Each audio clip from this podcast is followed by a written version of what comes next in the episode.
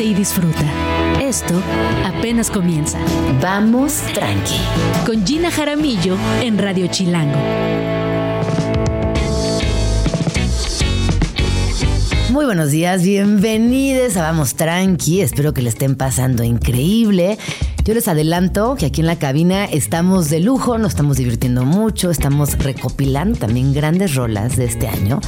Y por qué no adelantarles un poquito, en estos días también les tendremos un listado de noticias, de libros, de exposiciones, de chisma, de muchas cosas. Así que estén pendientes de todo lo que sucederá en estos días en Vamos Tranqui. Vamos con Pepe Casanova, una de nuestras colaboraciones más alegres, más chidas y más novedosas de este show. Bienvenido Pepe Casanova, ¿cómo estás? Muy bien, Gina, gracias. ¿Y tú? Pues cerrando el año, ya con todos los sentimientos encontrados, nostálgica, feliz, pero también ansiosa de que empiece un nuevo ciclo, la verdad. Yo también, yo estoy a favor siempre de los nuevos ciclos, cierre y que venga lo mejor en una nueva etapa y las vacaciones de diciembre, que es lo que más me gusta también. A mí yo me sí soy gustan muy los pro regalos. Navidad. Muy me gustan los regalos mucho. ¿Sí? Sí. Es que yo creo que Sí. yo doy más que recibir. Ay, pero no importa. no Se trata de dar la Navidad, ¿verdad? Exacto. Se Oye, trata de dar la una Navidad. amiga mandó en el chat que quería que le regaláramos minutos, horas o tiempo, ¿no? Y se me hizo como bonito. Dijo, la verdad es que nunca nos vemos. Ah. Y yo quiero que esta Navidad me regalen tantos minutos y que me pongan, yo te regalo una hora, te regalo un fin de semana completo, te regalo una comida. Órale, Y está se me chido hizo eso. muy triste porque la neta nunca nos vemos. Es un grupo de amigas que solíamos ser muy unidas, muy de aquí para allá. Y que ahora que vivimos lejos, que somos mamás, que el trabajo, ya sabes, la vida. Sí, la no nos vemos misma. Y se me hizo una bonita petición. Me gusta ese tipo de regalos. Bueno, te regalo una noche entera. Vámonos a bailar, Pepe. Eso, otra noche entera más. Otra noche entera más. Pues hablando de bailar, justo el tema de hoy es, tiene que ver mucho con, con la vida nocturna, el baile y la diversión. Y estamos aquí para platicar de los antros y bares en general de la Ciudad de México, los que llegaron, los que se fueron, los que permanecen. eh, y siempre como desde un ángulo más, un poco más alternativo. Sabemos que en esta ciudad es muy grande y hay miles y millones de lugares, antros, bares, discotecas. Pero nos gusta enfocarnos en la Navidad, un poco más oscuro. Y vamos a platicar de los antros más alternativos, la escena más underground, que también este, es la que nos interesa. Eh, ¿Cuáles han sobrevivido? ¿Cuáles llegaron y cuáles extrañamos mucho? Oye, estoy viendo aquí la lista y también creo que uno, uno, uno de los comunes denominadores de esta siguiente lista es la música buena.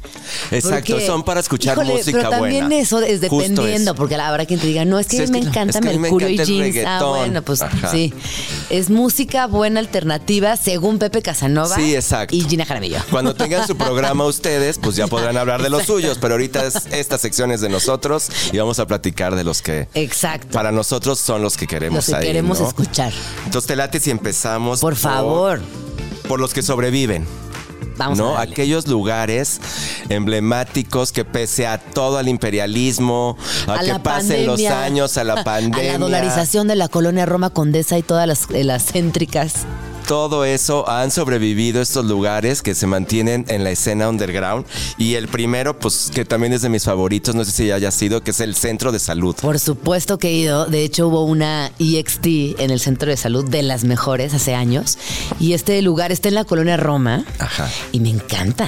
Está muy padre, ¿no? Está muy, cool. muy cool, muy de acuerdo a, a- a su escena. A la Navidad. A la Navidad, para esta Navidad es perfecto para visitarlo. Pueden escuchar música alternativa desde vieja hasta nueva también. Electrónica. Electrónica también. Va gente muy peculiar a bailar. Y abajo tiene un sótano eh, donde puedes sudar hasta las 3 de la mañana bailando sin parar. Y me gusta porque es un espacio muy, muy característico de la colonia Roma. Por afuera quizás no se den cuenta de lo que se van a encontrar tras la- las escaleras, ¿no? Porque hay unas escaleras unas ahí que te reciben. Y ahí eh, vieron que en la colonia Roma hay como muchos edificios que son varios cuartitos y demás.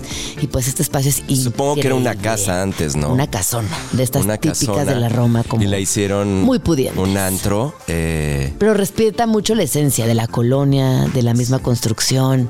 sí, me gusta la vibra. Se escucha chido, la gente es increíble, muy amable, se escucha bien. Pues ese ha sobrevivido. tarde, ¿no? Cierra tarde. Cierra muy tarde. Sí.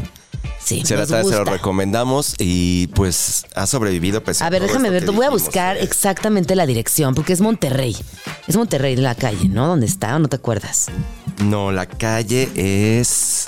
No es Monterrey. Sobre Monterrey estaba el que íbamos a hablar ahora, pero ya se mudó. El Rilonder. Ah, claro. Te estás- No, no me estoy confundiendo, pero no me estoy confundiendo. No, no, no, no, no, te lo juro que no me estoy confundiendo. No, es en que Medellín. en Medellín Es Medellín, claro. era la M. Ajá. Medellín. Este sí estaba en Monterrey, el Rilonder. El Real. El es el clásico lugar gótico dark para ir a bailar música ochentera, básicamente. Divertidísimo, alucinante, nos fascina. Deberíamos hacer- hacer este la posada de Vamos Tranqui. Suena me late. Que ahora se mudó ya más al sur y está en División del Norte, pero conserva exactamente Sí. como su mismo espíritu. No he ido a la- a es el mismo dueño. Está, está, es lo mismo, pero mucho más grande, es un espacio más grande. El que estaba en Monterrey era muy pequeño, Sí, era, era lo malo. pequeño. Luego ya llegabas tarde, ya no podías bailar. Nada. Este, era demasiado apretado y se mudaron a este espacio más grande en División del Norte, hacia el sur. Y ya es como que más amplio, puedes bailar, pues echarte tus pasos de baile perfectamente bien, en un espacio muy cómodo. La música es la misma, exactamente. El dueño sigue siendo Lord Ferd, que es este punk gótico Ajá, que se caracteriza muy padre.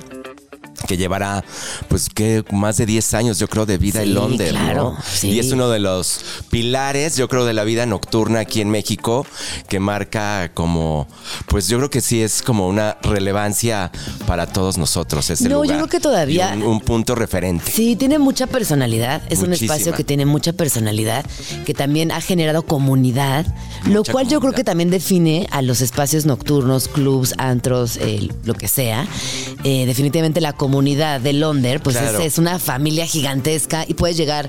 eh, una noche yo he llegado sola y me he encontrado ahí amigas, entonces también tiene. Yo creo que eso lo hace sobrevivir año tras año, ¿no? La Sí, comunidad. sí. Porque también hay muchos lugares que para mí son como de moda. Ay, y van a pasar de moda. Bueno, imagínate mi distracción.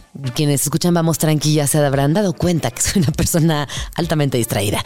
Y un día me dice, no, es que Hoy un perdiste cumpleaños. tres cosas. Hoy perdí tres cosas. en una hora. En una hora. Y me dicen, oye, hay un cumpleaños en el Londres. Ah, perfecto, ahí nos vemos. Llego a Londres al cumpleaños y pues como que no veía el cumpleaños. Pero pues dije, bueno, eventualmente pasé el cumpleaños. Con los punks. Y en eso, ajá, pero yo como que me encontré amistades, conocí gente. Dije, bueno, ahorita llegarán de la cena, porque había una cena previa y luego el Londres. No, yo no fui a la cena, llegué al Londres directo. Nunca fue en el Londres. Era la cita en otro lugar, pero yo en mi ¿Tú te mente me inventé que el Londres. Tú leíste en el WhatsApp me la pasé. Tú que tu inconsciente quería ir a Londres. Ay, mi inconsciente quería ir a querías Londres. ir a Londres. Por eso digo que aunque llegues sola, solo, solé, te la vas a pasar chido. Sí, totalmente de acuerdo. Sí, muy buena recomendación. Me gustó esta recomendación. La que sigue te va a gustar también. Me encanta. La que sigue es el Patrick Miller, también ubicado en la colonia Roma, Bien. en la calle de Mérida. Lugarzazo. Y es un bodegón muy clásico para ir a bailar también desde High Energy, Italo Disco, música electrónica vintage, mucho ochentero también. Eh, no van a escuchar nada nuevo, eso sí, qué bueno. No van a beber nada frío tampoco. No va a haber nada frío, van a tener un calor terrible. Les van a caer gotas de sudor del techo, pero se la van a pasar muy bien. La van a pasar muy bien, van a bailar, van a bailar muchísimo. Y luego, ¿qué tal como esas, este... Los círculos. Los círculos. Amo meterme Los al círculos de círculo. ¿Tú baile. te metes al círculo? Te metes al círculo, pero pues luego puede ser contraproducente porque te pueden sacar del círculo. Ay, nunca me han sacado ¿Nunca del círculo, sacado? jamás. ¿Cómo Nunca que te pueden han sacar? sacado del- no. Yo he visto que sí han sacado gente del Es círculo. que yo, imagínate, en el círculo. Es que tú te mueves muy bien. Hace falta moverse muy bien para tener un lugar en el En círculo. el círculo. Para los que no sepan de qué estamos hablando, es que la gente ha sido al Patrick Miller desde los años 80, que se ubicaba en el centro antes, hace muchos años, eh, ahora en esta bodega en la calle de Mérida. Eh, hace uno, se, se forma en círculo, hace un círculo y alrededor. Pero un circulote. O sea, hagan de cuenta como el de las bodas, pero el triple como el tipo de las o bodas. siete veces más grande que el de las bodas. Bueno, depende de la boda, pero este es un círculo gigantesco. Y adentro, y van pasando por parejas o uno por uno a echarse sus mejores pasos de baile. A nivel la- piso, a nivel que la piso. escoba, que el gusano. a nivel piso. ¿Qué A reggaetón y qué reggaetón? piso. No, Estos sí, hombre. sí, no Esos eran bailes. Son Tienen bailes. unos pasos, pero increíbles, ¿eh? Ahí vamos. Por ahí hay un documental que se llama de, de- de High Energy. Este, que lo hicieron unos productores que se llaman Disco Locos. Los Disco Locos hacen fiestas de High Energy y es un documental producido por ellos que retrata la vida del High Energy aquí en México y obviamente pues sale el Patrick Miller como una de las referencias más importantes, no solo en México, sino a nivel mundial. Oye, ¿y cuándo empieza el Patrick Miller? ¿Sabemos? ¿Tenemos ese dato? ¿Cuándo qué? ¿Cuándo empezó? El Patrick Miller empezó en los años 90 en el centro, en un lugar de banqueros. eh, que era un espacio que tomaron y empezaron a hacer esas fiestas ahí. Yo, em- yo llegué a ir en los años 90, más o menos finales de los 90, a, a este lugar en el centro, hasta que cerró y se mudó a este espacio en la colonia Roma, que es una bodega básicamente enorme. Cuando la colonia Roma no es lo que es ahora. Exacto. O sea, ir al Patrick Miller Era- será, bueno, vamos al Patrick Miller. Había todavía mucha mucha diferencia de lo que hoy es la colonia Roma. Una colonia sin tantos locales, sin tantos se, se afresó extranjeros. mucho también, Sí, siento también. para mi gusto, ¿no? Pues se gentrificó. Se gentrificó, Sí. pero la gentrificación siento que pierde un poco también como la esencia del barrio. La vibra. Por sí, Sí, ¿no? Y la vibra y todo eso. Sí. Pero el Patrick Miller entras y te transformas otra vez y das un... Un viaje en el los- tiempo. un viaje en el tiempo a los 80. Amamos el Patrick Y Miller. si te gusta bailar y ese tipo de música, es el Sí. lugar indicado. Aunque también lo que estamos haciendo en la gentrificación, ya muchos, ves muchos turistas también ahí en el Patrick Miller. Ahora, como que es un lugar muy turístico. De que el tour, que se Patrick corre- sí, Miller. exacto. Es como el otro día estaba pensando, el tour ideal de- hoy en día es te llevan a las luchas, se bajan todas las luchas, de ahí se van al Patrick Miller y luego al final al Califa. Ah, ¿No? Algo sí, así. ya te es, como, es como el tour perfecto, pero es tan eh, icónico este lugar que ya la gente que viene de otros países, como que su prioridad es también conocer y ver qué está pasando ahí. Oye, pero también siento que puedes dejar como ahí, de- o sea, entendiendo que ahí están los turistas y buscar a, a la banda local y vas. Que y se juntan, es una ahí mezcla, que eso es lo padre de esos lugares, ¿no? O sea, hay una mezcolanza de gente que puedes ver desde el turista hasta el punk, hasta un fresa perdido, Sí. hasta un nerd, entonces como que es una mezcla Me de encanta. gente. Oye, pero eso es verdad. Yo cuando era más chavilla, no. O sea, era raro como encontrarte a una persona extranjera. O sea, sí había, pero no, No, no millones y millones y millones. O sea, si una amiga tuya se ligaba a un extranjero esa noche, era como, ay, sí, se ligó un canadiense o vino un güey de Finlandia. Y ahora es como. Era es más, una de mis mejores amigas. amigas. Ajá, una de mis mejores amigas se casó con un finlandés que conoció en un antro en el centro. ¿Cómo se llamaba este antro increíble? La cúpula. No, de música electrónica. Este, no, de música electrónica, famosísimo. ¿El este, Lulú? No. Ay. El Pervert. El pervert. Ese vamos a En hablar el rato pervert. también, el Y pervert, el entonces era como como que siento que no había tantísimos extranjeros. Bueno, ya, long story short, se casó con esa persona. Felicidades, Nadia, te mando un abrazo. Sigamos. Ok. Ahí estuvo, este, mencionamos al Patrick Miller y hablando de Luta, efectivamente, es otro de los lugares que no puede faltar en esta lista. Que Luta también se me hace un antro súper, con una vibra muy underground, muy dark, que también eh, ha conservado su esencia y no sé, pasen los años, sigue existiendo, pero yo creo que también porque la gente que va a ese tipo de lugares, que lo que estamos hablando, son muy fieles. Ajá. Siento son muy fieles y muy aguerridos a la música que oyen y van definitivamente a escuchar buena música. Sí. ¿No? Y siento que otros lugares el tipo de música es más eh, eh, pasa de moda Sí. y entonces cambia y ya no son tan fieles, ¿no? Es como lo que está de moda voy y escucho. Claro. ¿no? Y a mí también sí. lo que creo que todas estas recomendaciones hasta ahora es que han logrado también captar nuevos públicos.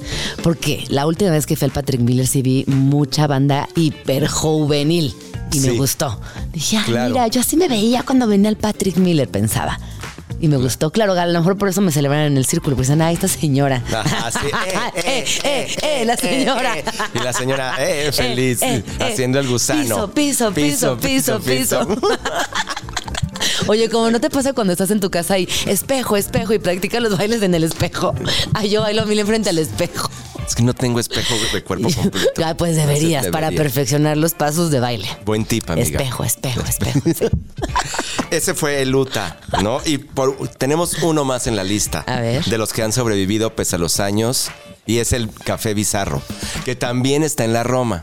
O sea, salimos Mucha- de la, sal- salgan a la Roma. Queremos salir de la Roma y nomás nos salimos, ¿verdad? Queremos descentralizarnos y nomás no se puede. Pero es que surgieron estos lugares y no, de- no, pues, no ahorita porque estén de moda, ya llevan muchos Ay, años ahí, o sea. Estaban en, la moda cuando la, la Roma no estaba de Exacto. moda. Ajá. Ajá. Y el bizarro también ha sobrevivido, está en la colonia Roma, repito, creo que en la calle de cerca de Yucatán. Y eh, abajo tiene un cafecito y arriba es un lugar para escuchar buena música, tocan bandas, también le meten mucho rock and roll, pero eh, se enfoca mucho en música ochentera que puedes oír desde The Cure, Sioux and the Banshees, este, Bauhaus, eh, Depeche Mode, como todo este repertorio Que nos encanta. tanto nos encanta. Ajá. Es uno de los mejores lugares también para ir ahí y escuchar ese tipo de Yo música. también sabes cuál sumaría. ¿Cuál? La perla. En el centro. Uy, la perla. También ha sobrevivido a los años. Este es un lugar que tiene mucha personalidad. Tiene muy buen La perla del espacio era drag. súper kitsch, increíble. Sí, ¿Te acuerdas que tenía una como concha abierta, como una almeja Claro que me acuerdo. abierta? Yo llegué a hacer fiestas Sí. ahí hace años. era increíble. Y ahí sigue. ¿eh? Yo el otro día fui y ahí sigue repleto de Y es gente. una mezcolanza de Caguamas de gente 80 varos, maravillosa. maravillosa. Este, gran música, mucha diversión, muchas plumas, mucho baile. Muy diverso ese Muy lugar diverso, también. Muy diverso. Y super kitsch también. kitsch. Pueden escuchar música de Sí. todo tipo. Y también es un congal que vale mucho la Mucho la pena, totalmente. Lo sumamos. Lo sumamos. La Esos perla son- se suma. Oye, pese a los años lo que decíamos, han sobrevivido. Yo no entiendo. ¿En qué consistirá? También. En los managers, en los propietarios que son eh, muy comprometidos con el proyecto, No creo. en la música. En la los música. conozco, pero no En creo. la música. Yo creo que la música y en, En los la tragos. esencia. Sí. Ok. No, porque tampoco Porque se- tiene que ver con los tragos. son muy Sí, peculiares este son tipo muy de originales. lugares, muy originales, Claro. auténticos y no hay como por toda la ciudad, así que es lo que decíamos, los demás antros te puedes encontrar 20 iguales, Idénticos. ¿no? Y vas y entras y las personas son exactamente iguales. Y se visten iguales. Igualitas, los mismos zapatos, mocasines, café, sin calcetín. Totalmente, es verdad. Me gusta esta selección. Entonces, lo repetimos de volada. Dijimos que son el Centro de Salud, Correcto. Real Ajá. Patrick Miller, Bizarro, Uta y La Perla. sumamos La Perla. Y La Perla. ¿Qué tal te Me gustó? encantó. Esos son los que sobreviven. Sí, sí, sí. Perfecto. ¿Quieres pasar a una nueva categoría? Ay, sí. Pasemos entonces a la segunda categoría que es los nuevos. Los nuevos. Agárrate. A ver. Vamos a empezar por cuál te gustaría. Vamos a empezar por uno nuevo, nuevo, nuevo, nuevo, que es el Kentucky. Me no encanta. sé si ya oíste hablar Ay, de no, él. ya fui. Ya, Ya, ya fui varias veces. Yo muy actual, ¿ves? Sí, tú estás, tú estás al día. Yo Desde cuando se trata de baile estoy Señora al día. actual. Señora actual. En la vida nocturna sí es Siempre actual. Siempre actual. Ella actual. Ella actual. Oye, pues este lugar está muy peculiar. Ahora sí que es de los creadores de Jardín Juárez, que es otro espacio que hay en la colonia Juárez. Pero está más chido este. Sí, está mucho Sí, más chido. sí. Este espacio era un Kentucky abandonado Fried chicken. que está en la esquina de Juárez, ahí Reforma, casi casi un Kentucky Fried Chicken. Juárez, ¿no está más al centro? ¿No está más hacia la Alameda? No, antes de llegar a la Alameda. Ah, porque yo vivía por ahí. Antes de llegar a la Alameda. Ajá. Yo por ahí. Exacto, vas por encantó. Reforma y te das Sí. vuelta a la derecha Sí, en Juárez sí. y ahí está casi casi del lado izquierdo. Me gusta que está inmenso, que conservó la como la, la estructura. del Kentucky. Conserva la estructura, que eso me encanta. Estar dentro de un Kentucky ajá. bailando. Estás como dentro de un Kentucky abandonado bailando. Y ese es un salón que suena muy bien. Muy bien. Y luego tiene una terraza gigantesca que también en esta ciudad se agradece. Una terraza Mucho. chida. Sí, No casi- pretenciosa. Sí, cero pretenciosa. Eh, tiene los dos espacios, al aire libre y cerrado. Cerrado es donde está dentro el DJ, pero afuera también puedes pedir comida, puedes pedir tragos, puedes fumar, o sea, puedes estar ahí como jangueando, ir y venir de un espacio a otro. Y me encanta que conserve la estructura, como Me que... fascina. Baños Yo siempre arriba. hacer una fiesta en un McDonald's y esto es lo más cercano sí, a lo que... Yo fui a un querido. Halloween ahí al Kentucky y me encantó. Se me hizo un lugarzazo. Además, en la noche tienen eh, una, un juego de luces de neón muy divertido. Ajá. No, está muy cool ese lugar. Vayan. No sé cómo se come porque solo fui a bailar. Se come bien. Y a beber, pero supongo Botana, que- sí. Ajá. Está bien. Hay desde hamburguesas hasta papas y cosas así. Perfecto. Medio snacks, pero están Ajá, muy medio bien. Kentucky. Y los cócteles están muy chidos. Mm, Es que yo tomo Cuba. Yo también soy de Cubas. pero la- con la gente que fuera de cóctel. Y, y les probé tantito. Los probé tantito. Me dijeron. Me dijeron Me contaron que, estaban muy Claro. los cócteles, pero yo, yo soy de Cuba. Yo también. Lo bueno es que a donde vayamos, ahí está la Cuba. Yo creo que la Cuba es el drink chula- chilango por excelencia. Ya nos dirán ahorita en redes, por aquí nos están diciendo que no, que el mezcal. Yo creo que el mezcal Es es, no- que es moda, es novedoso. es moda, que es moda, la gente sí. joven toma mezcal. Sí. Sí, es que Luis, tú eres muy joven. Luisa, nuestra productora, dijo mezcal. Tato. Ah, es que el Tato Santo es más grande. Más grande, sí. Ya, ya para dormir, dice. Cuba. No, o fiesta larga, Cuba. Yo Cuba perfecto. Yo Cuba Toda la noche. siempre. Es más, ahorita, amanecer. ay, sí, 11 de la mañana. Yo sí me podría tomar una Cuba sea. perfecta ahorita, ¿eh? Sí, Cuba siempre. Ahorita salimos, Ahorita nos una cubita, amiga. Va, sí, sí, me late, me late. Pues ese fue el Kentucky. Perfecto. Que ya dijimos, tiene muy buenos cócteles, tiene snacks, tiene dos espacios, aire libre, cerrado. Y bueno, van a bailar dentro de un Kentucky Fried Chicken abandonado. Luego está eh, el Salón Palomilla, también que no podemos dejar afuera, que es un salón, es original. A mí me gusta. gusta mucho porque es muy Sí, original. sí. La música sigue siendo diferente. Tiene un formato precioso, o sea, es pequeño. Tiene un formato muy padre. También los cócteles son una maravilla. Se escucha espectacular. Tiene un audio impecable. Y este lugar es ahora sí que de los creadores de Páramo y Parnita. Exacto. Hicieron este lugar Que también está sobre la calle nos de han Yucatán. hecho a lo largo de los Mucho. años y ahora con Ellos, el Palomilla este, también. me gusta este grupo de empresarios porque saben mucho consentir a la gente. Sí. Vas y te sientes como en casa. Tienen precios muy justos. Sí, también. Comes, se cuidan mucho la comida. Son muy cuidadosos de los. Y también de han hecho comunidad. Puedes llegar solito. Han hecho mucha y comunidad. te encuentras a alguien, ahí te sientas, te organizas y luego subes a Palomilla y a gusto. Y ya Y son siempre hay como también. un DJ que puede poner desde viniles, puedes encontrarte a alguien cantando, puedes encontrarte algo de jazz, o sea, puedes, este, muy variado, pero siempre con calidad musical y, y también, Sí. este, culinaria. Es verdad. Nos gusta mucho Salón Palomilla. Salón Palomilla, visítenlo, también está ubicado en la calle de Yucatán. Ahí. eh, En la colonia Roma. en la colonia- seguimos con la colonia Roma. Seguimos en la colonia Roma. Oye, sí, ¿qué onda con la centralización de todo en la colonia De por sí este país todo pasa en Ciudad de México y luego en cuatro o cinco colonias. La próxima vez voy a traer unos más al sur. Ajá. De Se va a que llamar. guapa. Exacto. Antros así. al margen. Yo voy a traer de Lindavista y de. Ándale. Y buscamos en satélite y en Ecatepec. Prometido. En Aragón y en otros lugares. Sí, oye, vivimos en Sí. una ciudad inmensa. Ay, sí, ya. Bueno, me dio sigamos. coraje. Bueno, sigamos. Sigamos con otro de la Roma. ¿no? Bueno, tenemos el Antro Juan. Antro Juan que también fue súper, agarró un boom. Antro Juan, no conozco Antro Juan. Ahora sí me Ya agarraste en es el curva. antro de la juventud. Pepe y Luis, por favor. Una noche de antros. ¿Dónde está Antro Juan? Antro Juan En la está- Roma. ya no preguntes. Ah, ya no preguntes. Antro Juan, digamos que puede ser eh, el antro de la juventud. También aquí sí hay perreo. Ah. ¿Y si perreas, Pepe? Sí, yo te he visto perreado contigo. Sí perreo, pero necesito unas cubas para perrear. Pero, pero paz, pero llega el momento del perreo. Llega el momento de Sí. perreo. Sí, la verdad es que yo, yo soy muy bailador. Yo también. Te bailo desde Sí. cumbia, cha-cha-cha, Sí, merengue, sí, que es un reggaetón. Claro que no es mi, mi música favorita. Yo lo que menos aguanto pero te voy a me decir gusta que bailar. No, yo te voy a decir lo que sí no aguanto más de tres. Toda Mariachi. esta onda noventas, jeans, este. Ah, Yo sí te los aguanto. Pero mucho rato. Pues sí te aguanto un 90s Pop Tour de tres horas, pon tú. No, yo no, yo como 45 minutos Mm. y ya me canso. No, sí te aguanto un set de, de 90s Pop sí, Tour. jeans, Mercurio, Cava, Sí. RBD. Sí, sí me gusta. Muy ese es mi lado oscuro. Ese es tu lado de hecho. oscuro. de hecho, ese es mi lado oscuro, el Son tus verdadero. placeres culpables. Sí, ya hablaremos de ellos. Hablaremos de ellos. Pero ¿Qué sí, más? hay perreo aquí.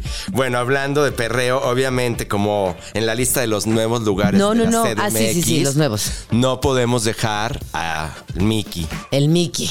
Genial. El Mickey que yo también Amo y adoro. amo y adoro. Bailamos. Ese está en la colonia San, este. Pues no, co- ¿cómo como se o llama? Tacubaya, ¿no? Es ahí. Tacubaya. es por Tacubaya, Tacubaya.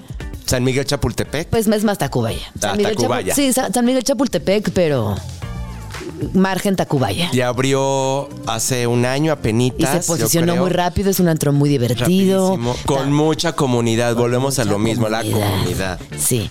Y yo sabes cuál sumaría aquí, el yuyu.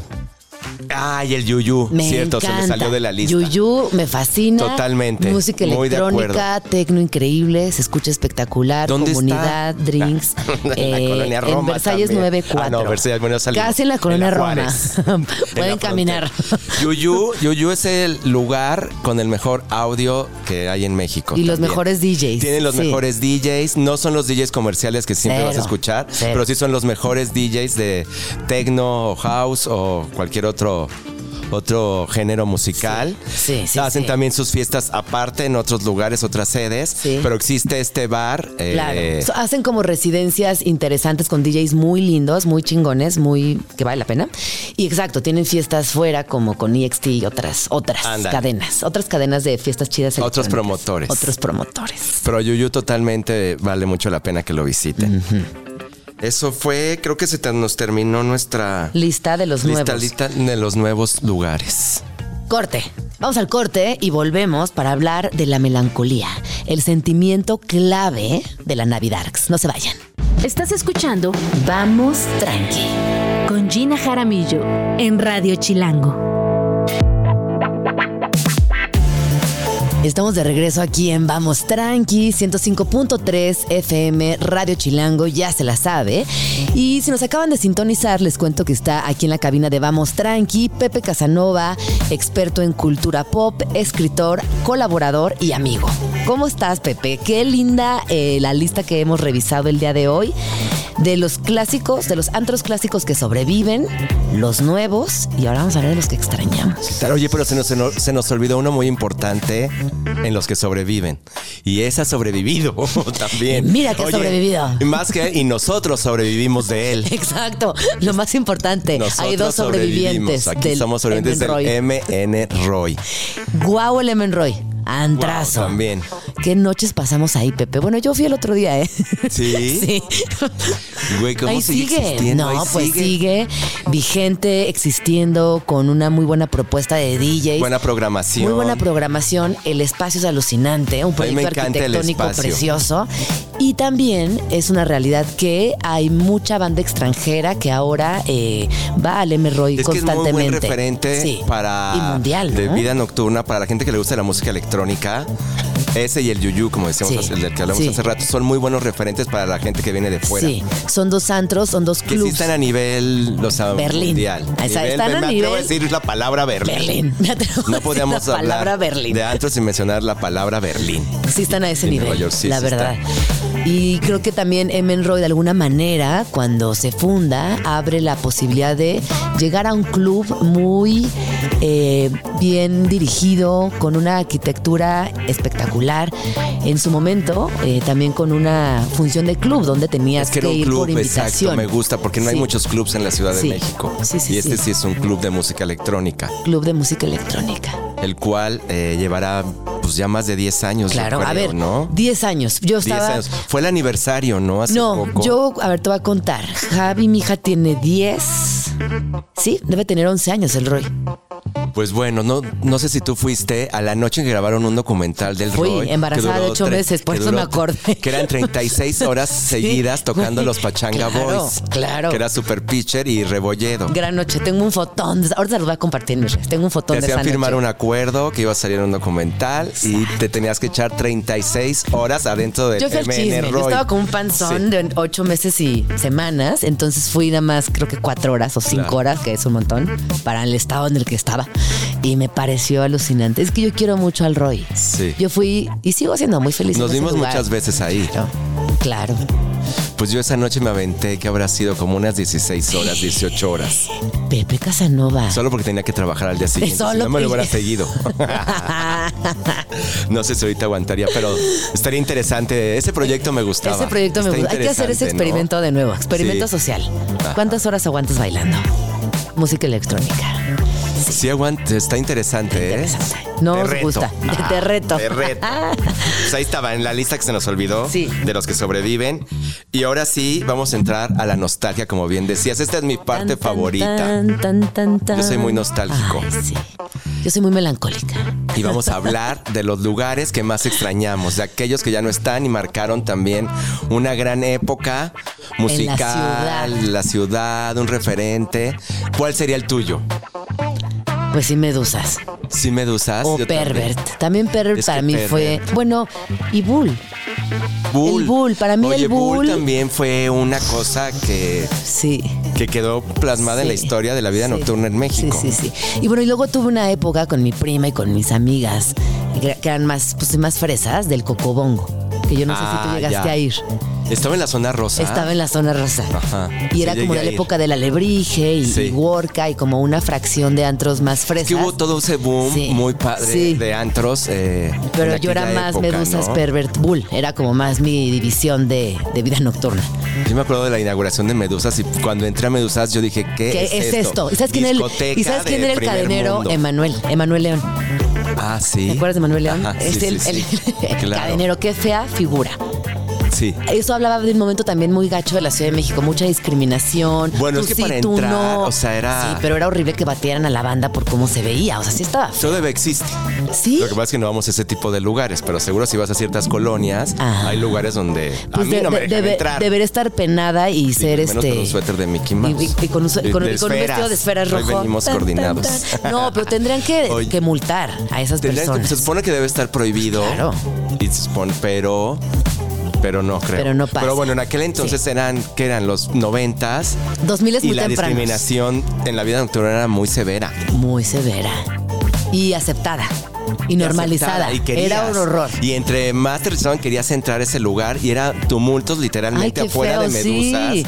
gritándole Pero siento que en Medusas no era tanta discriminación como en la otra categoría fracción llamada alebrije, worka, etcétera. Sí, no, no era tanto. No, en Medusas era como ya, ¿quién hace más chiste? Órale, pásale porque estás. Porque viniera cagada. vestido más estrafalario, Sí, más locochón Sí, o algo así, sí. ¿no? Porque no veías tantos fresas tampoco. No, y luego como que sí tengo recuerdos de Medusas de llegar y hacer fila, como en Bull. En Bull hacías fila. Sí, en Bowl, eh, pero también hacías una- un tumulto de personas ahí. Sí, pero luego yo, yo, yo, yo era amigo de los de la puerta, la verdad, y no hacía tanta fila. Como que llegaba ya. Sí, ya, es que ya. luego te tenías que hacer amigo Sí, del de la te puerta. amistad, te haces Y amistad. cerrabas el ojito. O te quedas hasta el final, entonces ya, Claro. amistad. Que Y como ya ibas tan equipo. seguido, o sea, la verdad es que luego ya te reconocían y ya era pásale, pásale, pásale. Pásale, sí. Pero el Bull, bueno, el referente de la música de rock and roll totalmente y para bandas fue el Bulldog. Y te voy a decir una cosa, y ya para más noche, noche, noche, el era- colmillo. Claro, el colmillo, el colmillo también por aquí debe de haber estado en la lista totalmente. El colmillo era un espacio, una casa en la ciudad, en, en la colonia Juárez, que era de dos pisos, ¿te acuerdas? Hasta arriba tenía un barecito, Como un pisito. un pisito, sí, ajá, pisito. y abajo ya tenía la pista para bailar. Ajá. ¿Y ¿Te qué- acuerdas qué que pedías una jarrota, Ajá, la jarra te- famosa Sí, con era 10 una jarra, popotes? sí. ¿Cuál Era un éxito esa jarra. Era un éxito. Que el dueño era Crispín, se llamaba dueño Crispín, un inglés con muy buen gusto Con muy musical. buen gusto muy buen. DJ también. Eh, llegué a poner música ahí, llegué a hacer Ah, tú llegaste también. a ser DJ del colmillo. Llegué a poner música ahí. Pepe Casanova, leyenda ahí. de esta ciudad. Ay, cállate. Sí, y ese, ese sí era after, after, after. Sí, se cerraba muy tarde. También era una Muy puertecita tarde. que te abrían y ya pasabas, ¿no? Exacto. También eh, eh, música electrónica, muy buenos DJs. Muy buena noche, muy buena fiesta. Oye, en el Bulldog era, era cuando, Barra cuando era libre. el concepto de barra libre. Barra ¿no? libre y mujeres no cover. Sí, ¿qué tal? Súper machista la onda de que mujeres no cover. Mujeres no cover, pero ¿qué tal le Y barra libre. Y luego, pues sí, y como que era Pero como sí chupes sí con salías, azúcar, como moraditos ¿no? y pura cochinada así con azúcar. Sí, sí, que Sex on the Beach, que la vaca loca, que el. No, luego había como unos que le prendían fuego. Sí, unas la copas cucaracha, chiquitas. tipo la cucaracha. ándale, la cucaracha. El moped. Los mopeds. El moped. Dios mío, los mopeds. Yo sí me echaba- ay. Ay, obviamente. No, yo, yo era de las personas este, arriba de la mesa. ¿Ubicas esas chavas? Sí, yo claro. era. Yo era de esas. Tú eras de eso. Yo era de las de arriba de la mesa, nadie me toque, no Te me baje. ubico perfecto. Era yo, siempre. Sí, y mis sí. amigas abajo agarrándome los Ajá, tobillos. para que no te fueras a chidas, caer. Yo- y mis amigas de que órale, güey, vas. Que la y Paulina, Anita, Adrix, un beso. Oye, y él. ¿Cómo se llamaba? A ver si te acuerdas esta pregunta. La señora que de la puerta del Bulldog. ¿Te acuerdas que era una señora? Betty. Betty. Betty.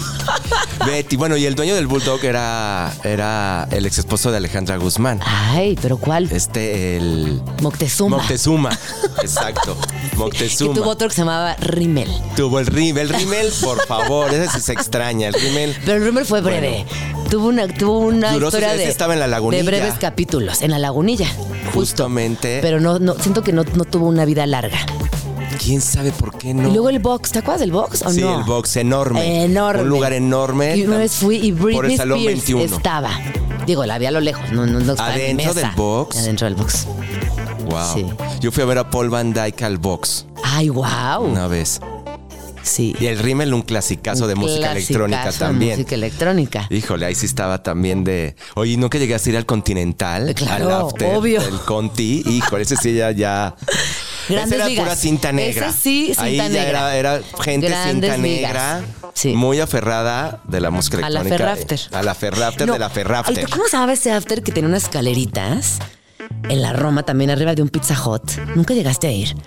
Que subías unas escaleritas y era un espacio pequeñito. Ay, bueno, ahorita me voy a acordar. El Pedro. Infante, no. No, Pedro Infante está en el sur. Sí, y era karaoke. Es. Ándale. Y ha sobrevivido. existe, ¿verdad? Ha Ha sobrevivido. Bien por el Pedro Bien por el Infante. Pedro Infante. Ah, está- ándale, en San Ángel, arriba de los tacos Por acá nos están gallito, no sé confirmando que aún existe. Existe, existe. Nos Y gusta. sigue cerrando hasta la madrugada. El novio de Luis. Oye, no, pues tenemos que hacer un tour. Después de esto. Ay, no, yo te tengo una historia del Pedro Infante, pero fuera del aire, porque híjole. Amigo.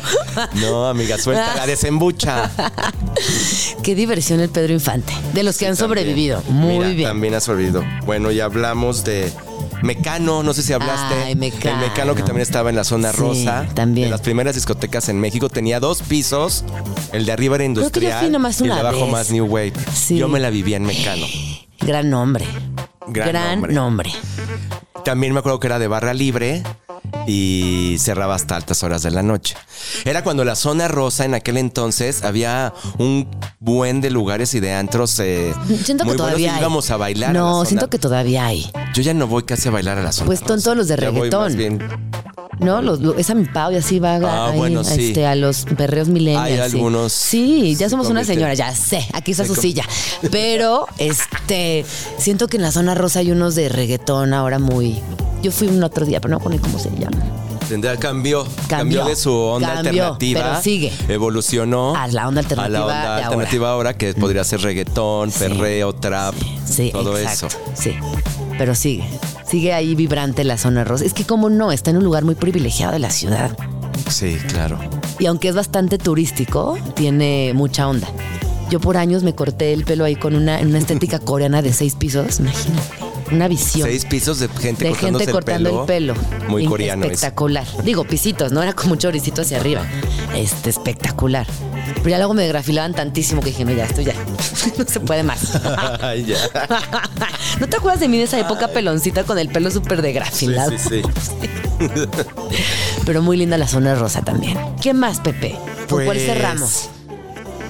Cerramos con. Ya hablamos del colmillo, ya hablamos del perver, medusas. Dinamo. Eh, Dynamo Rock Garage fue uno de los antros noventeros también, donde podías ir a escuchar eh, música industrial, música electrónica, eh, EBM, eh, New Wave, todo esto. Yo pasé mi cumpleaños número 18, la primera vez que usé mi INE, que no era INE en aquel entonces, no sé qué era. Pues lo enseñé en este lugar, que estaba en satélite. Ah, yo mi primera vez que así flashé con mi INE, porque antes iba con una este, falsa, había como una de estudiantes que puedes falsificar y ya, como que entrabas, qué horror, ¿verdad? Y luego la INE, la primera vez que la flashé así fue en el Bull. Pero fíjate que me estaba acordando de otro que era muy gigante, la Boom. La boom. Pero que era, Fresón. yo fui a- fíjate que yo, me, yo me- me escapé, me robé el coche, ay mami, perdóname. 16 años. Perdónenos, padres, por Perdónenos, por favor. Con mi prima Pau, con Ana, con todas las que me agarraban los tobillos en el bull. Y nos fuimos a la boom a ver a Julieta Venegas. Ah, sí. en Enorme la boom, ¿no? Enorme en la boom. satélite. En satélite. Al lado de, de la boom estaba el Dínamo. Era uno Ah. chiquito, pero también, o sea, más. En satélite. En la misma zona. Sí, sí, sí, sí. La boom, yo ahí pasé mi fiesta de generación de tercero de prepa. Wow, esos lugares. Pero ¿cómo, cómo sostenían esos locales tan gigantes? antes. Eh, Eran, eran antros que ya, es- es- ya no, ya no existen satélite, antros así de grandotes, según yo. A lo mejor sí, hay una categoría de antros que me estoy perdiendo, pero eran gigantes esos espacios. Sí, Porque, ojo, todos los que acabamos de mencionar ahorita son clubs, antros, bares de pequeño y mediano formato. Sí. Aquellos eran ciudades, Sí. o sea, gigantescas. Como que antes había más ese tipo de concepto, ¿no? Discoteca. Como Medusas, que también era gigante, la Boom, el Magic News. Sí, gigantes. News, que eran gigantes. Tanzú. Ya no.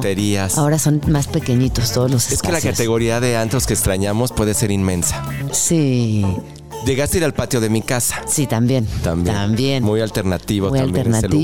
lugar. Y luego Una te acuerdas como- esa, esa movida eh, centro histórico, la Malinche. Uy, sí. Eh, ¿Cómo La se cúpula. La cúpula. El barmata, que subías en un elevador. En un elevador. Estaba increíble Sí, el barmata. sí. Muy artístico, mucha gente del mundo del arte. Sí. El Milán, que El era de. Jiménez Cacho. ¿Cómo se llamaba este eh, padrísimo que tenía puras cuadros como de corridas de toros? La faena. La faena. La faena. Yo hice una presentación de mi libro en la faena también. Ay, creo que yo fui, ¿eh? Yo me acuerdo Sí. como de, de eso. Seguro si fuiste. Sí. Y ha sido una ciudad siempre muy nocturna, ¿no? Con, con mucha vida local, con mucha vida nocturna. Y con- cambiando también, o sea, evolucionando, evolucionando. otros, otros conservando su yo esencia. ahora como los la siento, no sé si es porque salgo menos y cuando salgo, pues, no sé, ya Sí soy señora. Pero en nuestra época la, la, la gente manejaba. Hoy ya todo el mundo está muy consciente de que si tomas no manejas. Claro, lo cual es un importante recordatorio. Si salen, diviértanse, pásenla increíble, pero si beben, No lleven no manejen. Sí. Además, evítense. esta ciudad en esta época te permite también irte en un Uber, compartir incluso Uber con otras personas, eh, el- los horarios extendidos del sistema de Del transporte metro, público. Así que sí tengan eh, mucha precaución en eso porque vale la pena cada vez que se pueda recordarlo. Si toma, no maneje. Así es. Porque en, en nuestra época, cuando el, cuando el dínamo y el mecano, eh, a veces éramos muy irresponsables. Sí, damos. Ha cambiado eso. Ha ya. cambiado. Pero pues Eso ha te- cambiado es una mucho. ciudad muy diversa también, como podemos ver. Eh, e No, imposible de conocer No, todos, a ver, Salón ¿no? Los Ángeles, todos los, los, los salones de eso, baile, pues es que Sí, son otra Son categoría. otras categorías. Hoy entramos en categorías como de antros alternativos, donde esta música que mencionamos es donde puedes escucharla. Exacto. Y pueden también buscar eh, playlist. Luego yo he buscado y está Patrick Miller. una Exacto. playlist. Este Centro de Salud, y hay una playlist. También para que se pongan en, en mood. Exacto. O que si se les acaba la, la, la, la plática navideña, pongan una playlist de su lugar favorito y continúe. ¿Tú bailas en Navidad en tu familia? Sí, sí se baila. Ah, sí se baila. Sí. Se baila ¿Y se bastante. canta karaoke o no? No. Ah, sí, sí hemos cantado karaoke. Se lleva karaoke y se baila, ajá. se pide posada y hay piñata. Ay, fíjate que yo este año Somos voy a, buen. voy a integrar la piñata y voy a integrar el karaoke a ver si jala, porque siempre hay eh, intercambio y baile.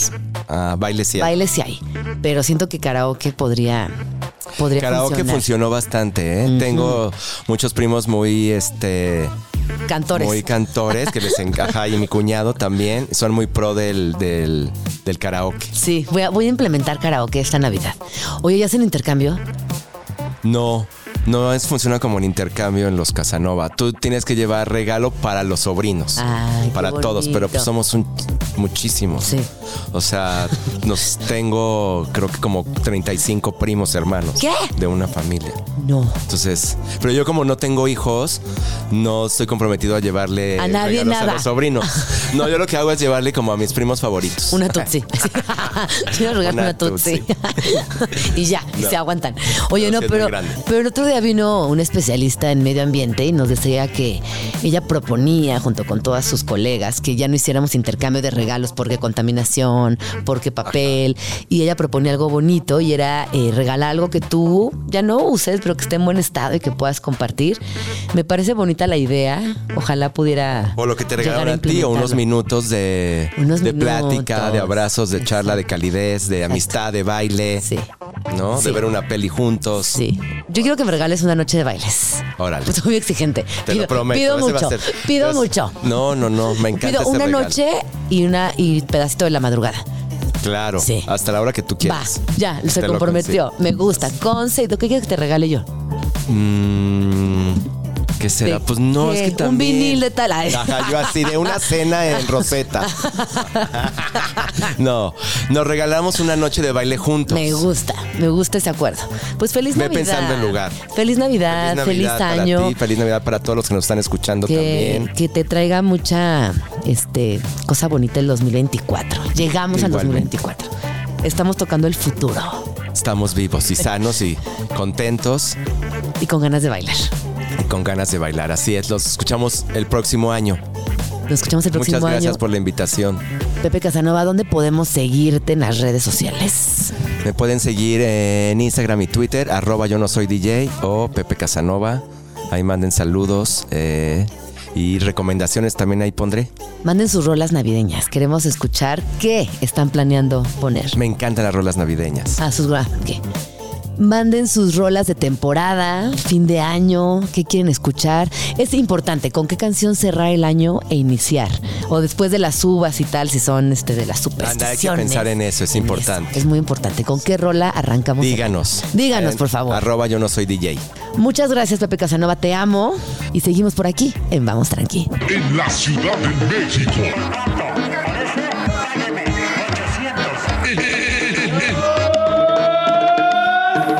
Sonidos de la capital.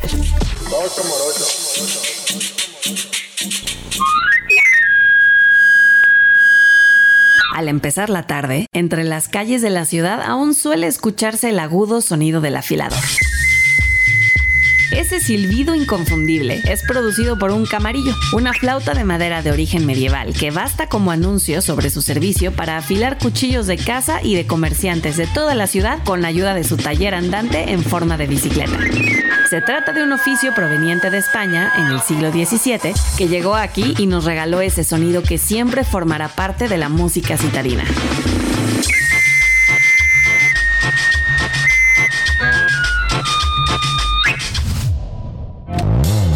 Tres meses gratis de Apple Music a través de Shazam. Sí, Shazam tiene para ti tres meses gratis de Apple Music. Ingresa a shazam.com diagonal Apple Music y canjea la oferta. Te repito la dirección: shazam.com diagonal Apple Music. Válido solo en dispositivos Apple. Aplican términos y condiciones. Shazam es la app que necesitas para identificar las canciones que suenan a tu alrededor. Descárgala y úsala para descubrir el nombre de esa canción que tanto te gusta. Qué importante todo lo que aprendimos hoy, pero también cuéntenme qué extrañan, qué atesoran, qué añoran, qué lugares vienen a su mente y les dan ganas de tener una máquina del tiempo y regresar si es que ya no existen. Y si aún están por ahí vigentes, compártanos en arroba Jaramillo, arroba de Ochilango, qué espacios y qué bares y qué antros y qué todo están pensando. Oigan, pues yo no sé si es algo personal, pero en estas épocas es, es casi imposible ¿eh? no pensar en la fantasía, en la magia, en todo lo que nos aporta, no solamente en, la infancia, sino a lo largo de nuestra existencia. Hoy en la mañana leí acerca de que pues, las brujas hacían hechizos, por ejemplo, desde algunas eh, culturas y religiones también. Eh, justificar la magia y los milagros, milagros, ¿no? Justo una palabra muy religiosa y que hay desde la ciencia también este, algunas posibilidades de ir tratando de entender lo que es este mundo. Yo la verdad es que tuve un taller muy bonito el fin de semana y lo único que tengo que decirles es, podemos irla justificando, tan, tratarla de entender, pero yo creo que es lo más bonito es vivirla. Y en estos talleres con infancias, pues obviamente repasábamos todo lo, lo bonito que es Santa, que lleguen los reyes, que te visiten, los regalos, las sorpresas.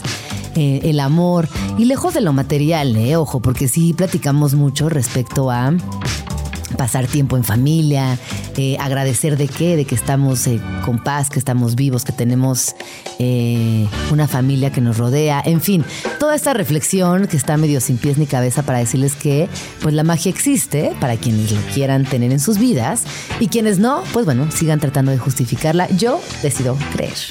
Escríbenos en Twitter o Twitter o X o X o como le quieras llamar arroba Jim Jaramillo y arroba chilango.com. Uso el hashtag Vamos Tranqui. Seguimos aquí en Vamos Tranqui y con un tema que está muy candente, que está muy intenso y que hoy vamos a desmenuzar con tranquilidad.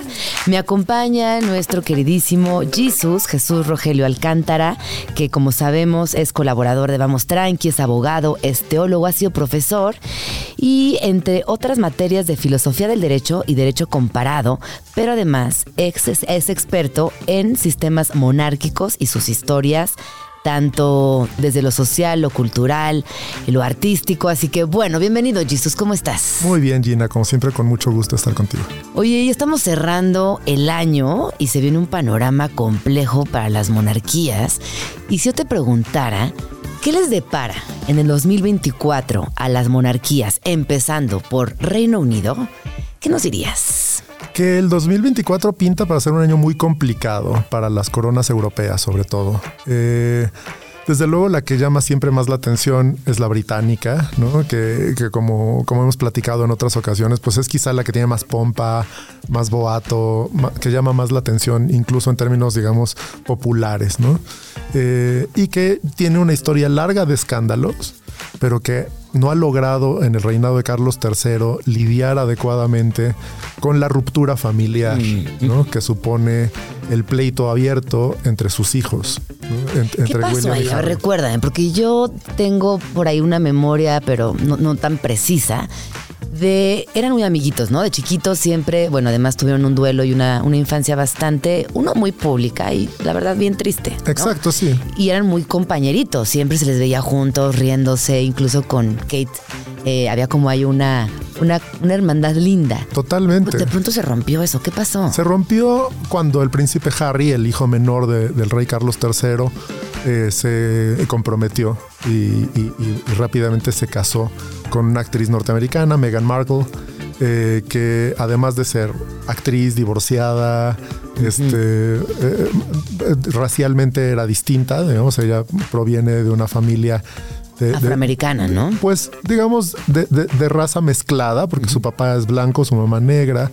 Eh, en fin, te- tenía un perfil que podía ser muy interesante al principio, es decir, parecía que podía refrescar mucho una institución como la corona británica, Eh, pero aunque al principio fue recibida por los medios en general como una, como eso, como una bocanada de aire fresco para la corona, muy pronto comenzó a generar también eh, pues rispideces, tensiones y demás.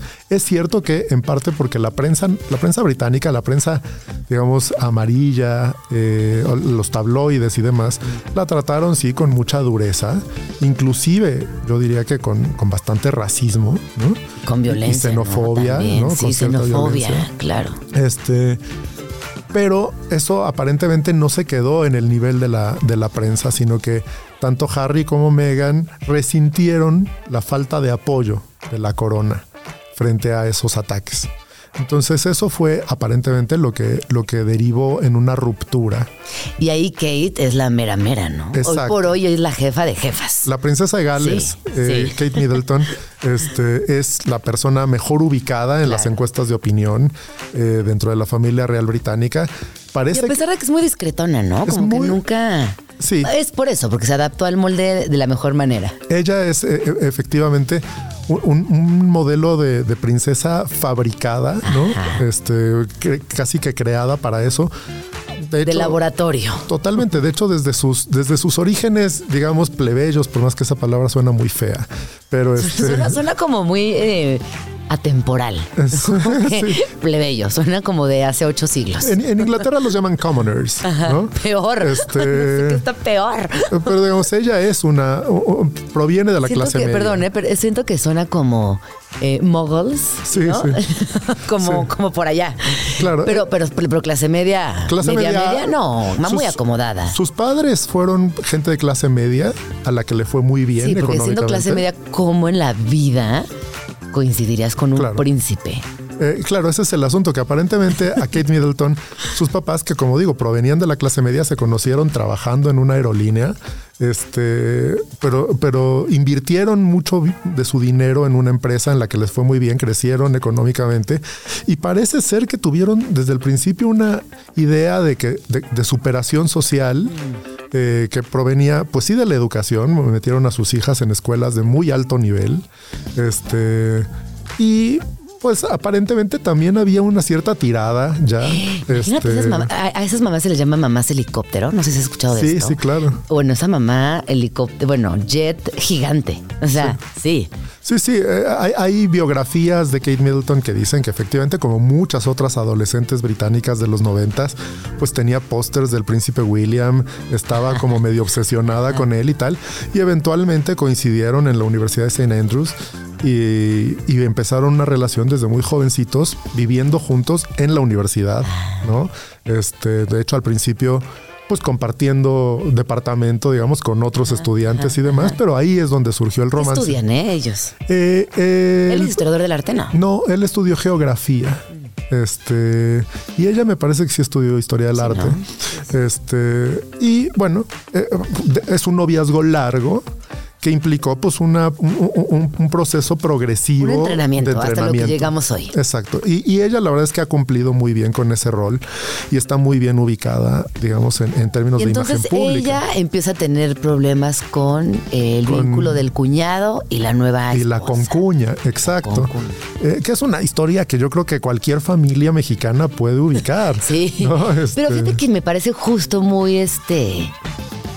No sé, me llama la atención que con tantas conversaciones atravesadas por el feminismo en un país como Inglaterra, donde dentro de todo, con todo y monarquía, pues son bastante progres, o al menos esa imagen dan hacia afuera, tengan estos problemas tan, eh, eh, sí, como yo- yo- a, mi, a mi modo de ver, muy fáciles de solucionar. La sociedad inglesa es una sociedad muy progresista en términos de derechos, pero muy conservadora en términos sociales. Es una, es una, una sociedad hiperclasista. ¿no? El sistema de clases inglés está muy marcado. Pues sí, Este, no, hasta lo fueron este, posicionando en países como en India, donde llegaban. Tienes toda la razón. Eh, y, y claro, eh, los modelos de comportamiento que corresponden a las distintas clases sociales están muy definidos. Eh, y me parece que el gran problema de Meghan Markle es que Pero tiene un tema de clasismo vinculado al estatus social, más que a la etnia o raza. Es, o, o estoy equivocada. hay, bueno, lo que pasa es que claro, a No se sienten como en Estados Unidos. no, no es el mismo tipo de racismo que en Estados Unidos, que tiene una historia marcada por el, por la esclavitud, ¿no? por la represión. Por la represión y Pero demás. son bien represores también, ¿no? Bien- Híjole, o eran, fueron en su momento Sí. de máximo colonialismo. Claro, no, exacto. Yo, yo diría que es eso, es la diferencia entre una sociedad que está marcada por, la- por el esclavismo y otra que está marcada más bien por el colonialismo. De hecho, uno ve cómo la, la pluralidad racial que hay eh, en el Reino Unido hoy es una pluralidad derivada del colonialismo. Es decir, las, las personas eh, que no son blancas este, de distintas etnicidades que están viviendo hoy y que se han integrado en la sociedad británica, lo han hecho desde las colonias o desde las antiguas colonias, ¿no? Este, y bueno, no es el caso de Meghan Markle, ella es una norteamericana, que bueno, a ver, Estados Además, Unidos fue claro. eh, una colonia, pero hace muchísimo tiempo. Entonces, eh, pareciera que ella nunca logró, digamos, insertarse bien, sino que más bien su proyecto personal parecía haber sido el de utilizar la posición eh, de, de un miembro de la familia real para lanzar proyectos eh, Propios, propios. claro. Y eso sí, por ahí no pasan, ¿no? Eh, eh, por ahí la familia real no pasa. Es decir, la institución monárquica es una institución en la que no hay individualidades. Ya. ¿no? Hay- Por eso hay- Lady Di les incomodaba tanto. Claro, hay cohesión en torno a la reina o en torno al rey. Eso es de lo que se trata la monarquía. Entonces, este, eso desde luego no vino bien. Y cuando se dio la ruptura, que fue poco antes de la pandemia, eh, comenzaron eh, eh, Harry y, y Meghan ya desde Estados Unidos a, hacer cosas que sí eran inesperadas, eran inéditas, incluso con la historia de sus papás, que ya también habían marcado hitos, ¿no? Haciendo entrevistas y hablando abiertamente de sus vidas. Pero pero aquí, digamos, se da el caso de una confrontación directa eh, al interior de la familia, ¿no? no va, más allá de una pareja. Entonces, eh, quizá el momento de mayor ruptura fue la famosa entrevista que, que concedieron a Oprah Winfrey, donde Meghan Markle habla de cuáles fueron las circunstancias que la llevaron a esta ruptura. Y en, en parte eh, hablaba ella de cierto racismo que no solamente provenía de los medios de comunicación, sino también desde dentro de la familia real. ¿No te gustó que dijera eso? A mí me parece que fue eh, problemático en el sentido de que eh, es un racismo que no dudo, que, porque existió, digamos, hay, hay datos objetivos de racismo en la prensa, eh, pero, pero cuando habló del racismo del que ella hubiera sido personalmente objeto, ¿no? Al interior de la familia, el dato primordial que dio fue pues que ella se había enterado por su esposo que había habido conversaciones al interior de la familia sobre de qué color saldría su primer hijo, eh, el, el príncipe Archie. Y este, Imagínate esas conversaciones. Como que es en lo último que piensas, ¿no? Cuando está embarazada tu cuñada. Y, y bueno, ¿Cómo se va a llamar? O sea, ¿cómo se va a llamar? No, hay tantas cosas que te podrían pasar por la mente. eh, quién sabe, fíjate, yo, yo, yo luego hago las extrapolaciones a la sociedad mexicana y digo, a ver, en México no es nada raro, no es nada raro que Que cuando- preguntes de qué color van a ser un bebé. En mi vida había escuchado esa pregunta, se los, se los prometo, se los digo desde todo mi corazoncito. Nunca nadie, o sea, nunca he escuchado que alguien pregunte eso. Cuando, cuando nace un bebé, típicamente la gente dice que tiene los ojos verdes siempre, este, o azules, a pesar de que, a, que tienen gris bebé. a pesar de que tengan gris bebé, eh, está siempre el asunto de cuál es el bebé más bonito, porque es más güerito, porque no sé qué, porque a- algún bisabuelo había que era rubio, en fin. Cuando hablamos de mejorar la raza, ¿no? Que por aquí nos están Exacto. haciendo la anotación, eso es verdad, pero, pero repito, creo que ya tenemos un rato que estas conversaciones son señaladas y por eso me sorprende que sucedan en estas esferas tan públicas. e- ese es el asunto, ¿no? No, eh, cuando ella, cuando ella hace estas declaraciones con Oprah Winfrey, eh, nada más lo deja ahí. Y, Y ella se deja ir. Exacto, es como una bomba ahí que deja, pero sin marcar a nadie. Eh, ahora, esto Bueno, pero Oprah también está súper lejana de esta pareja. Totalmente, totalmente, Yo porque- estoy al día. Ustedes creen que no, pero estoy muy al día. Sí, porque desde entonces ahora el, el- el prestigio que podían tener eh, Harry y Meghan o, o más allá del prestigio, digamos, eh, la simpatía del público hacia ellos se ha venido desgastando. ¿A ti te caen bien? A mí francamente no me caen nada bien. Aquí nos están diciendo que no. A ti, Tato, Luis, no te caen bien. Que digo, no, Megan y esposo. A mí me parece que el príncipe Harry ha demostrado Harry, ser Harry, un, Harry. un hombre muy inmaduro. eh, A ver, pero imagínate ser. Yo voy a defender a Harry. Imagínate ser siempre el chiquito de la familia y que toda la gente te esté revisando con lupa y te estén recordando todos los días de tu vida que eres el más chiquito. Pues difícilmente maduras. No, eh, de, de por sí, de por sí crecer en un entorno tan sui generis eh, de- debe marcar a las personas, o sea, la psique de esas personas debe ser muy diferente por un montón de razones. O sea, no, no han tenido una, una crianza normal. No han tenido un No han toque tenido con la realidad. una experiencia Nunca. vital normal, nunca. Nunca, ¿no? nunca se han subido al metro. Eh, porque- y, y si lo han Sí. hecho, lo han hecho Con eh, seguridad y con- no y rodeados de Sí, como de, todo un séquito, exacto, ¿no? Este, pero bueno, eh, eh, lo que sí es un hecho es que eh, eh, el príncipe Succession, Harry no sé Luisa, Succession. Hay que ver esa serie, anótensela por ahí ahorita para los días. el príncipe Harry no parece haber estado preparado para enfrentarse al mundo de la celebridad, que es del que venía su esposa. Claro, que nada que ver. Exacto. Y, eh, y entonces lo estaba manejando fatal. Eh, su libro o sea, fue un desastre para él mismo. O sea, como parece que está dándose constantemente balazos en el pie. Pero a ver, ¿quién, quién le dijo, oye, saca este libro que no vas a escribir tú? O sea, vas a tener un ghostwriter que se va a encargar. Pero pareciera, por lo que leí en Twitter, que ni lo revisó. No, y- Tiene ratas, dice mentiras. Sí, eh, muchas inexactitudes eh, y, y además él mismo no queda bien, pero eso es un problema que la familia real británica ha tenido constantemente. O sea, ya desde hace muchos años, cuando le, le sucedió a- a- al, al difunto duque de Edimburgo, al, al- al esposo de la reina Isabel, le sucedió al príncipe Andrés, le sucedió al príncipe Eduardo, le está pasando ahora al príncipe Harry. Cuando ellos quieren encarar al público, darse a conocer, esperando, digamos, recibir la simpatía del público, reciben justo lo contrario, porque precisamente no tienen una, un- un- una relación normal con la sociedad. Entonces, No, y porque además. Eh, ¿Por qué te caería bien un príncipe? Es como, difícil. ¿Por qué en la vida te caería bien un- una persona que no tiene nada que ver contigo, que tiene un pasado colonialista, eh, opresor, racista? ¿Por qué te caería bien?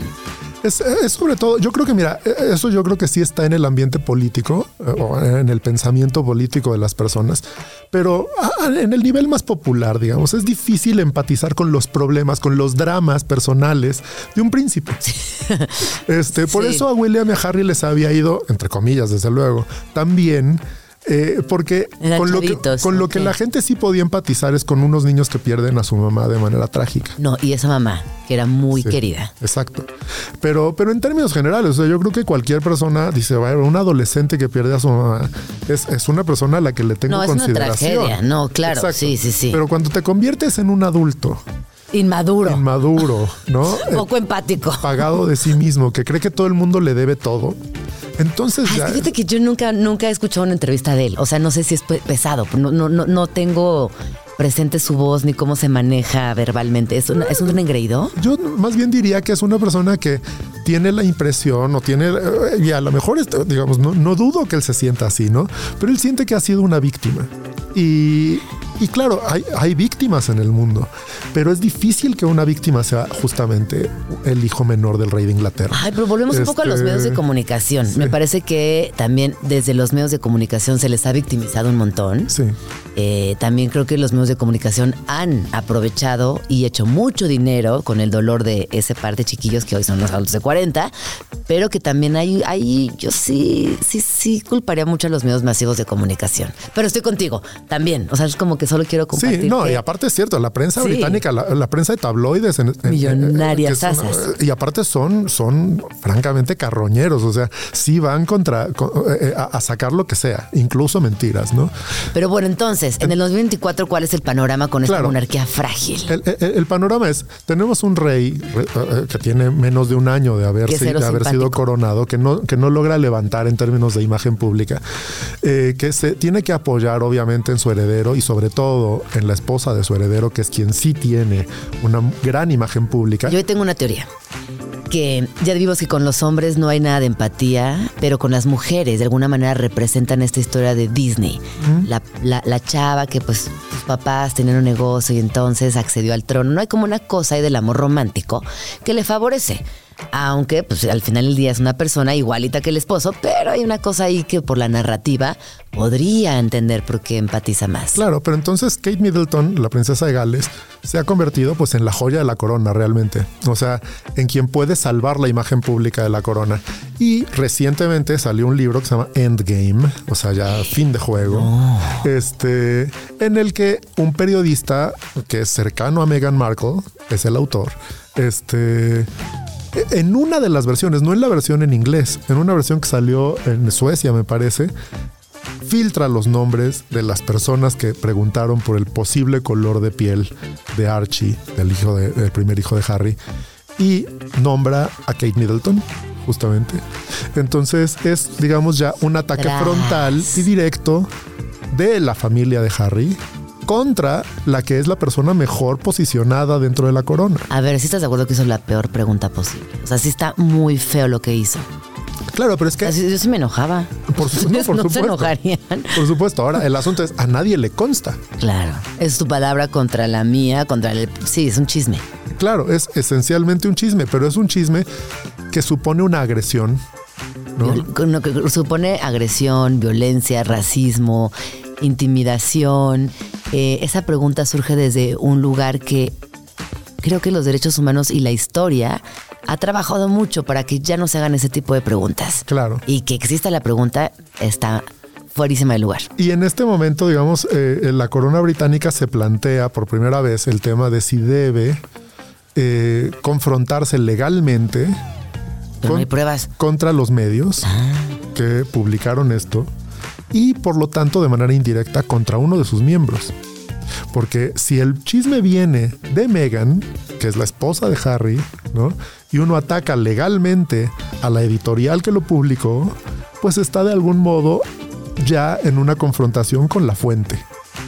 Y, digamos, no, no hay que ser Einstein para saber que aquí la, la triangulación es muy evidente, ¿no? Y parece ser, y eso es, digamos lo que se ha filtrado, que el príncipe William ahora sí está totalmente determinado a actuar legalmente contra la familia de su hermano.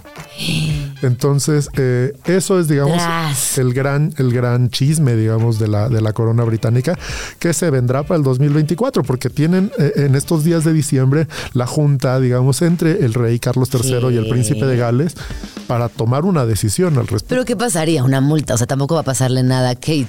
Ah, a Kate no le va a pasar nada. No. En, en realidad, Kate en este sentido, yo creo que en Inglaterra es vista como una, ahí sí, ella es vista como la víctima de una, de unas personas que, que están resentidas. Y eso en Inglaterra, precisamente por el sistema de clases, es mal visto como casi ninguna otra cosa. El resentimiento social en Inglaterra se ve muy mal. Claro, se ve muy mal porque no beneficia a los privilegiados, ¿no? Exacto. Como, sí. Entonces yo creo que esto, digamos, ahonda la ruptura y hace que efectivamente estos dos chicos que, que como tú dices, crecieron siendo muy unidos, unidos por una tragedia terrible, y que incluso en los primeros años de su vida adulta habían hecho un equipo bastante fuerte en términos también de, de imagen pública, Sí. pues eh, se, se distancian ya definitivamente. Parece muy difícil de salvar ya este, este conflicto. ¿Y qué piensas? A, a manera de conclusión, ¿qué pensarías? Si tuviéramos aquí un oráculo de- de la monarquía, ¿qué pensarías? Yo pienso que, eh, digamos, esto no pone en riesgo a la corona, pero eh, lo que sí hace es obligar de algún modo al rey a hacer algo que no quiere, que es eh, cortar de, de plano con uno de sus hijos. ¿no? Sí, porque eso ser rey o no ser rey está feo. Sí. Está muy triste. De hecho, uno de los parlamentarios ingleses acaba de decir que deberían retomar una ley de la Primera Guerra Mundial para despojar de títulos a los miembros de la corona, a los miembros de la familia real que sean desleales contra el rey. Ay, no. Estás escuchando Vamos tranqui. con Gina Jaramillo en Radio Chilango. Ya regresamos y nos acaban de sintonizar. Les cuento que estamos con Jesus, eh, cuyo nombre es Jesús Rogelio Alcántara y que es nuestro experto en sistemas monárquicos. Ya repasamos lo que le depara a la monarquía inglesa en el 2024 y vámonos con la más problemática, la que más ha dado de qué hablar y que en realidad se construye desde un lugar más político y es España. Sí. El caso español es, es, eh, yo creo, el 2024 más difícil para una monarquía europea en este momento. Eh, digamos, no quiero aburrir demasiado al público con, con- con temas, digamos, constitucionales, pero la monarquía española es una monarquía restaurada. Es decir, España dejó de ser una monarquía eh, dos veces en las dos repúblicas y luego durante los 40 años de franquismo, ¿no? que fue una dictadura militar. Y fue esa dictadura militar la que, la que restauró la monarquía. Eh, fue eh, el general Franco el que decidió que su sucesor a título de rey fuera don Juan Carlos, Juan Carlos I. ¿Con qué objetivo, eh? Pues porque aparentemente el general Franco siempre fue monárquico. Eh, el asunto es que él no, no confiaba en don Juan de Borbón, el conde de Barcelona, el papá de Juan Carlos. No confiaba en que él fuera a resguardar los principios del movimiento nacional, que es el que ganó la guerra civil. Entonces por eso nunca dejó la jefatura del Estado. Eh, pero y llegó a un acuerdo con don Juan para que su hijo, Juan Carlos, fuera formado en España al amparo del régimen. Entonces, eso, digamos que generó una, una- una cierta confianza por parte de- de- del dictador para dejar la corona finalmente a un príncipe que restaurara la monarquía. Esa monarquía fue restaurada desde el franquismo, pero luego en la constitución del 78, una constitución nueva, una constitución democrática, se llegó a la conclusión entre los distintos grupos políticos como parte, digamos, de la, del acuerdo político, un gran acuerdo político de restauración general del Estado, en mantener la monarquía como institución, porque la república suponía una ruptura social demasiado fuerte. Y entonces, en, en la propia constitución española quedó establecido que la corona es el símbolo de la unidad y la permanencia del Estado. Y eso, la unidad y la permanencia del Estado, es lo que la corona tiene que hacer. En España la corona sí tiene una función política muy importante porque España es, una, es un país que eh, eh, está, digamos, eh, en tensión constante de disolución. Porque tiene Siempre regiones... está a punto de ya no existir. Porque tiene regiones con un nacionalismo local muy fuerte, sobre todo el País Vasco y Cataluña, aunque también eh, ya Galicia y bueno. Este, entonces, ¿qué pasa? Que hoy por hoy el gobierno español se formó de una alianza de partidos. eh, digamos, el principal es el Partido Socialista Obrero Español, el centro izquierda, digamos, de la- del ámbito político español, apoyado por los partidos separatistas. ¿Por qué? Pues porque no había alternativa. Eh, eh, en las elecciones de julio, que fueron las últimas, eh, los partidos que ganaron más votos fueron los partidos de derecha, el Partido Popular y Vox. Ay, qué grave todo esto Es- también. eh, esos son los partidos que, que ganaron las elecciones, digamos, pero no lo suficiente. No ganaron la mitad más uno en el Congreso de los Diputados. Entonces no pudieron formar gobierno, que es como se hace en los sistemas parlamentarios. ¿no? En los sistemas parlamentarios uno no vota por el presidente, uno vota por los partidos que van a estar representados en el Congreso y luego los partidos que están representados en el Congreso tienen un debate de investidura en el del que sale electo un presidente. Ahora, ese presidente tiene que ser propuesto al Congreso por el rey. El rey propuso al Congreso al líder del Partido Popular, porque era el que tenía más votos, Ajá. pero no, no logró tener los apoyos suficientes para formar gobierno. Oye, Jesús, si pareciera que estas, eh, estas eh, políticas parecieran que ya no están funcionando, ¿no? no están funcionando porque la sociedad en España y en todo el mundo, la sociedad se ha fragmentado mucho en términos políticos. Es difícil que una persona se sienta bien representada o totalmente representada por los partidos. Entonces, el espectro se ha vuelto muy diverso. y el eso- otro mantiene, se mantiene estático. Claro. Entonces, este, bueno, el candidato propuesto por el rey no ganó. Y entonces el rey tuvo que ofrecerle la candidatura al siguiente en la lista, digamos, que era. Y esto para él fue gravísimo.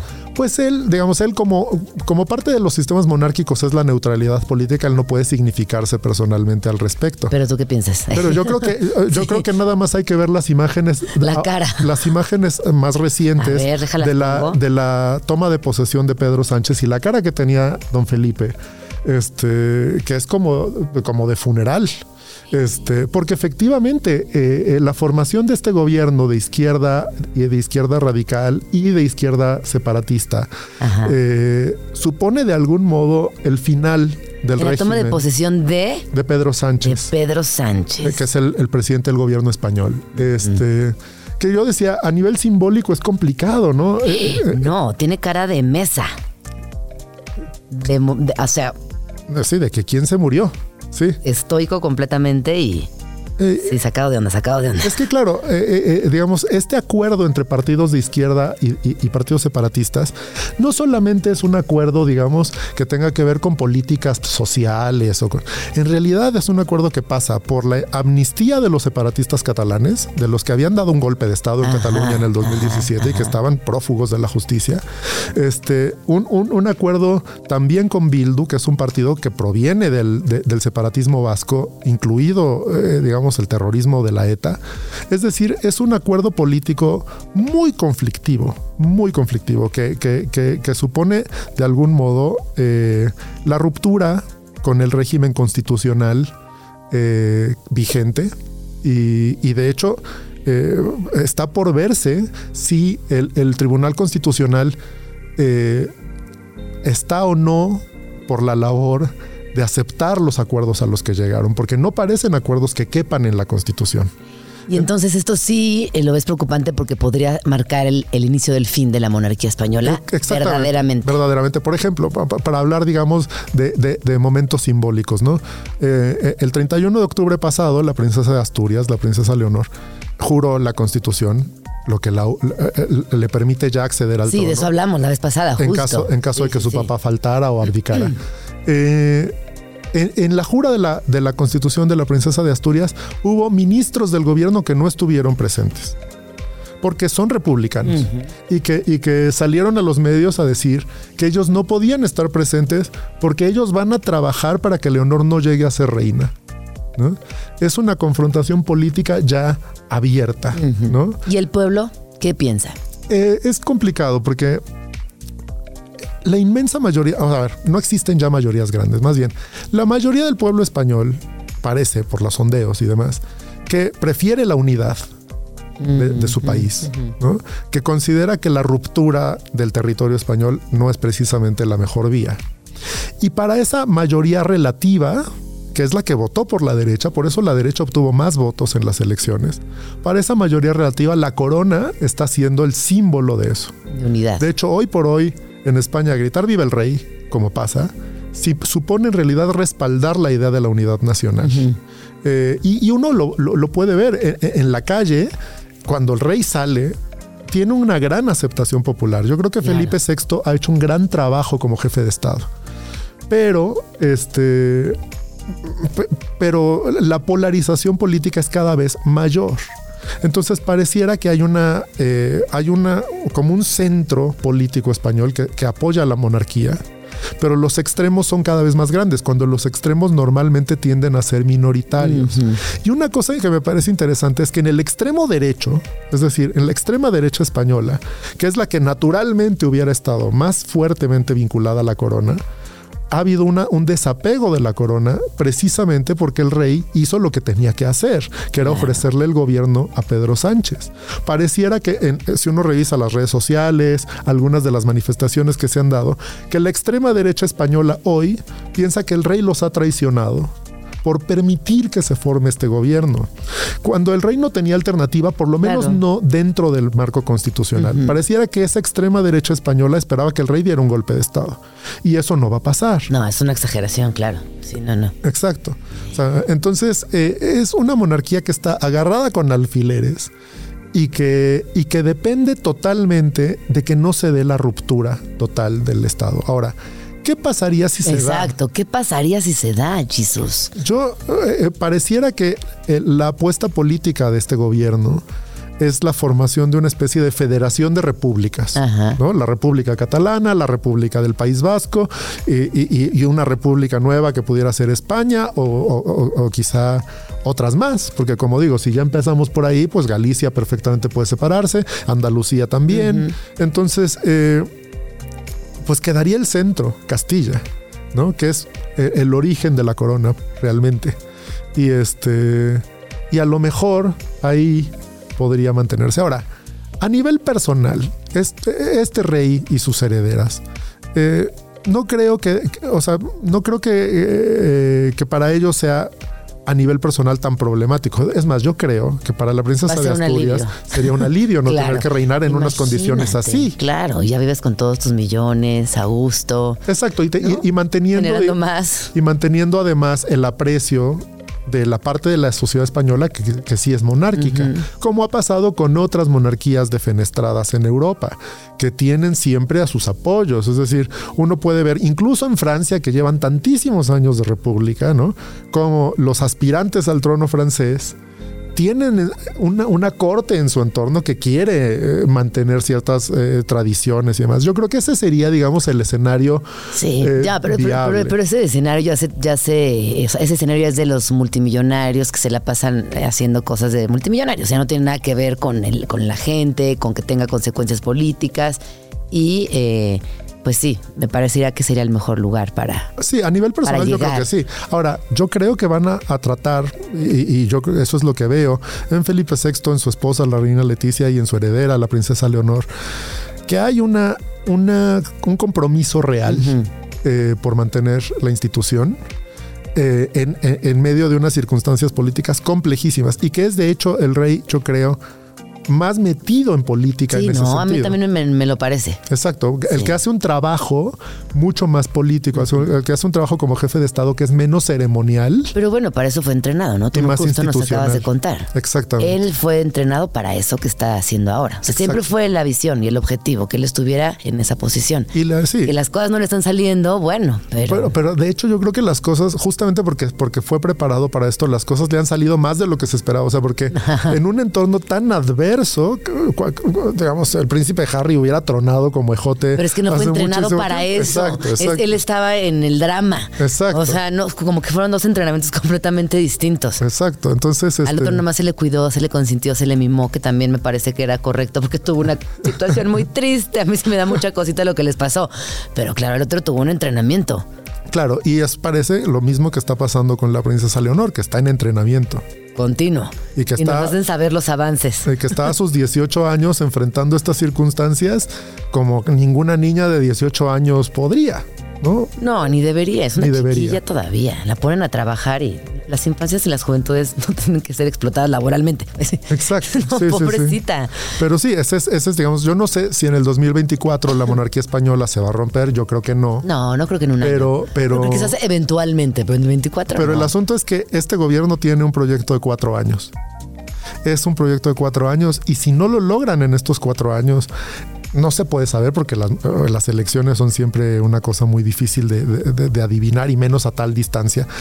Pero si no lo logran estos cuatro años, pues quién sabe si vuelvan a tener una oportunidad como la que tienen. Yo creo que eso es lo que los separatistas vascos y catalanes tienen clarísimo. Que si no lo logran ahorita, es muy difícil que se les vuelva a presentar una oportunidad igual.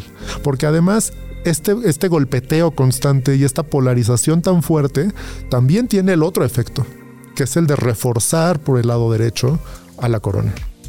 ¿no? Ahora, la corona, como digo, es una, una institución que se basa sobre la neutralidad política. Tampoco le conviene ser identificada con la derecha. Bueno, pero sí está bastante identificada con la derecha, Jesús, la de España. Pero Muy. si uno se da cuenta, por ejemplo, el, el De más, a mí me sorprende a veces las cosas que leo que digo, wow.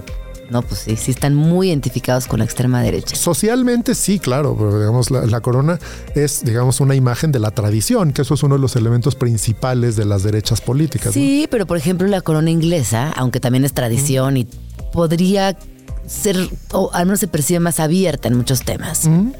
La española no. Sí, no. No, no. De hecho, ahí el elemento de el elemento aperturista sería la reina Leticia, que bueno, se sabe que es republicana, que no es precisamente católica, que tal y cual, y no es bien vista.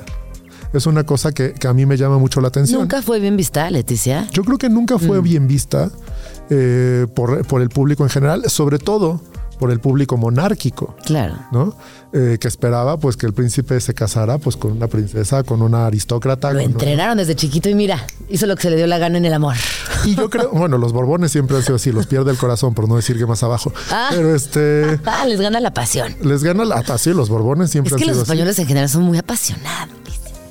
Pero, pero yo creo que él lo hizo muy bien, porque eh, es que Felipe VI es probablemente desde, de- no sé, desde Carlos III, eh, es el único rey español que ha tenido una familia, una familia bien avenida, se lleva bien con su esposa, se lleva bien con sus hijas, este, no, no, no se sabe que le haya puesto el cuerno nunca, parece que está enamorado de ella, este, eso yo creo que es lo que le ha dado también la estabilidad personal. Pues sí, ¿no? Un adulto funcional. ¿no? Exacto. B- Básicamente. Exacto. Sí. Pero es muy raro, porque en, en- en los sistemas monárquicos, incluso ya en los de la segunda mitad del siglo XX, el matrimonio siempre ha sido un asunto de Estado más que un asunto personal. Y eso ha Pero- pero generado. también qué contradictorio. ¿no? Porque, ay, la tradición y no sé qué, y la familia y la unidad y pintacuernos patriarcales, machistas, este. ¿No? Como que es una cosa muy contrastante también. Sí, totalmente. Y eh, se esfuerzan siempre por dar, por dar la imagen contraria, por dar una imagen de apertura y demás, pero siempre están pues en el, eh, en, en el hilo, ¿no? Que no se puede tensar demasiado, eh, de mantener lo que ellos son. Ay, yo no quisiera esas chambas, ¿eh? ¿no? La verdad. Es, una- es un, es un trabajo muy complicado. Es muy complejo y much- mucha gente encima de ti viéndote todo el día y. Sí, totalmente. No, no. Por eso no deberían de existir, para que ya no se, despre- para que se despreocupen. Para que se despreocupen se relajen. El caso español yo creo que es el caso en el que queda más claro por qué siguen existiendo a pesar de todos los pesares. Y es que la alternativa parece un salto al vacío. Este, es decir, en esos países la alternativa parece un salto al vacío. Porque lo que tienes es políticos cada vez más desprestigiados, una clase política además cada vez peor. Ah, eso también es cierto, Jesus. No hay ni, que- ni a quién irle. Exacto. Entonces, eh, ah, eh, que la jefatura del Estado caiga en sus manos, para mucha gente, no digo que para todos, pero para mucha gente no resulta tan No, es atractivo. preocupante, claro. Sí, sí, sí. Pues el 2024 va a estar bueno. Tendremos que estar pendientes de lo que sucede en España. Y por último, nos vas a contar también qué le depara a la monarquía en Dinamarca, que es una monarquía eh, poco leída Es en una, este país. Es una monarquía pequeña. Dinamarca es un país de alrededor de 5 millones de personas. Este es un país pues del primerísimo mundo, ¿no? Este Claro. y que tiene una prensa que siempre ha sido muy respetuosa con su corona. Eh, Sí, ¿no? Como que sí. la protegen sí. mucho. Aparte, la reina Margarita de Dinamarca, pues es una gran institución. Es este, quizá ya, ya muerta la reina Isabel, es la última gran, gran reina de Europa, ¿no? Este, con una, con, con una, con un perfil personal muy interesante, digamos, la reina Margarita. eh, es, en- sin haber sido un- nunca una feminista propiamente como entendemos hoy el feminismo, es realmente una precursora de eso, mucho más que Isabel, mucho más, ¿no? O sea, tuvo un esposo, el príncipe Enrique. A ver, la voy a buscar. que No- este- no, te- no tengo su carita presente. que, que- que- que se sentía se sentía minusvalorado Ah. eh, por no poder por no poder ser rey consorte Claro, nunca, claro. nunca le dio nada de crédito a eso es una reina que tiene trabajo propio, no solamente como reina, sino como, como creadora. No me lo vas a creer, nunca la había visto. Sí, claro. Una, una señora muy discreta. Una señora discreta, este, muy culta, muy vinculada al mundo del teatro, del ballet, del cine y demás. Bueno, eh, pues la reina Margarita tiene un heredero, el príncipe Federico, casado con una abogada australiana. No monar, no de la monarquía. No, de la monarquía, ¿no? La princesa. Ah, ¿australiana? Australiana, Wow. sí. La princesa Mary, también muy bien posicionada entre el público danés. Pero el príncipe Federico, digamos, ha tenido siempre pequeños escándalos de infidelidad, ¿no? Este, desde... A mí me encantas, Jesus. Pequeños escándalos de Y infidelidad. digo pequeños porque la prensa, la, la prensa danesa Lo cuida. es muy, es muy respetuosa. Que lo cuida, claro. Y, y- y- y, aparte los daneses consideran en términos generales que los asuntos de la vida personal son privados. Siento que yo tuve, este, he tenido amistades danesas. Son cero, cero chismosas. Exacto. Cero. Pero no, pero no, ni como que ni le agarran onda al chisme. Sí, el chisme no, no se da bien. demasiado en el norte, quizá No, por el frío, no sé. sí, no, no, no, El no se asunto es que hablando de norte y sur, eh, recientemente el príncipe Federico fue captado por paparazzi en Madrid, ¿no? Justo. una- Hablando de. Exacto, en, eh, eh, en un clima más cálido. Con una compatriota nuestra, eh, con una mexicana, eh, Genoveva Casanova, Que bueno, Genova Casanova tiene ya trayectoria en. que en- tiene en una gran monarquías. trayectoria, digamos, en el ámbito de la alta sociedad en Europa.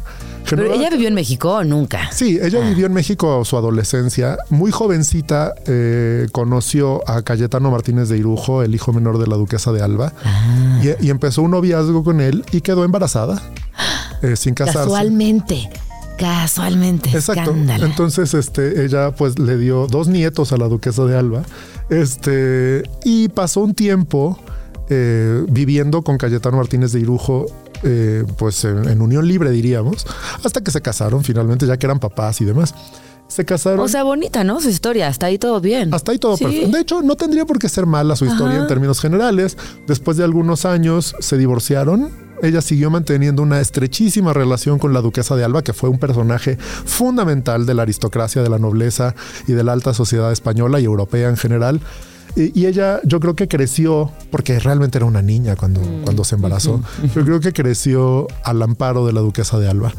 Eh, tan, tan Que la duquesa de Alba era como muy este. ¿Vive aún? No, ya, ya. Exótica. Sí, como- sí, sí. ¿no? Sí, Pero sí. del bien o no, o no. Sí, no, Sí, un personajazo, bien, ¿no? Artista. Sí, este, colorida, ¿no? Como muy, ajá. eh, eh, se casó tres veces con quien quiso. Sí, este, rebelde, princesa Bastante rebelde. rebelde. Bastante rebelde. Que fue en su momento la, la persona con más títulos nobiliarios del mundo. Este, más de, más de 400. Pero no de los de no top, nunca fue reina, como ta- todos No, los de. no. los es cierto que como es una Fitzjames Stewart, ella sí provenía de una línea de, de la casa real escocesa. Ah. Pero este, pero bueno, ella era española hasta los tuétanos este, Mira, andaluzos. pero fíjate que, por ejemplo, esa categoría de, de Royals, pues está más divertida. Nadie te conoce tanto. O sea, no eres el hijo de Lady Di y puedes hacer tus locuras y también tienes un montón de recursos y Sí, igual claro. de cuestionable desde mi punto de vista, pero bueno, entre todos se la, pues se la, se la pachanguean más, Sí, ¿no? entonces bueno, Genoveva Casanova, incluso después de su divorcio con Cayetano Martínez de Irujo, siguió eh, unida a la casa de Alba de algún modo. Ajá. Este, y eh, claramente hizo muchas conexiones. Aquí dice Gen- Gen- Genoveva Casanova destrozada tras saber quién filtró su cita con el príncipe Federico de Dinamarca. Y además ella sostiene en este... Digo, pues la, la fuente ni la voy a decir porque no sé si es muy confiable, pero ella sostiene que es su amiga, ¿eh? Ella siempre, ella siempre sostuvo que es su amiga. Sí. El asunto es que las, Dice, lo que más me duele es perder la gran amistad de mi amigo. Bueno, a ver, ¿qué, qué tan amigos serían? Es difícil de saber. Ajá. Es muy difícil de saber. Porque, a ver, no es como que el príncipe Federico pueda irse a tomar un café fácilmente a Madrid, ¿no? Donde ella vive. Pero, este. Ah, yo sí creo que eran amigos, o sea, bueno, eh, sí, el eso, asunto es no que sé. los paparazzi los captaron paseando por el Parque del Retiro primero. Ah, no date. Este, luego yéndose al Corral de la Morería, que es eh, un tablao flamenco.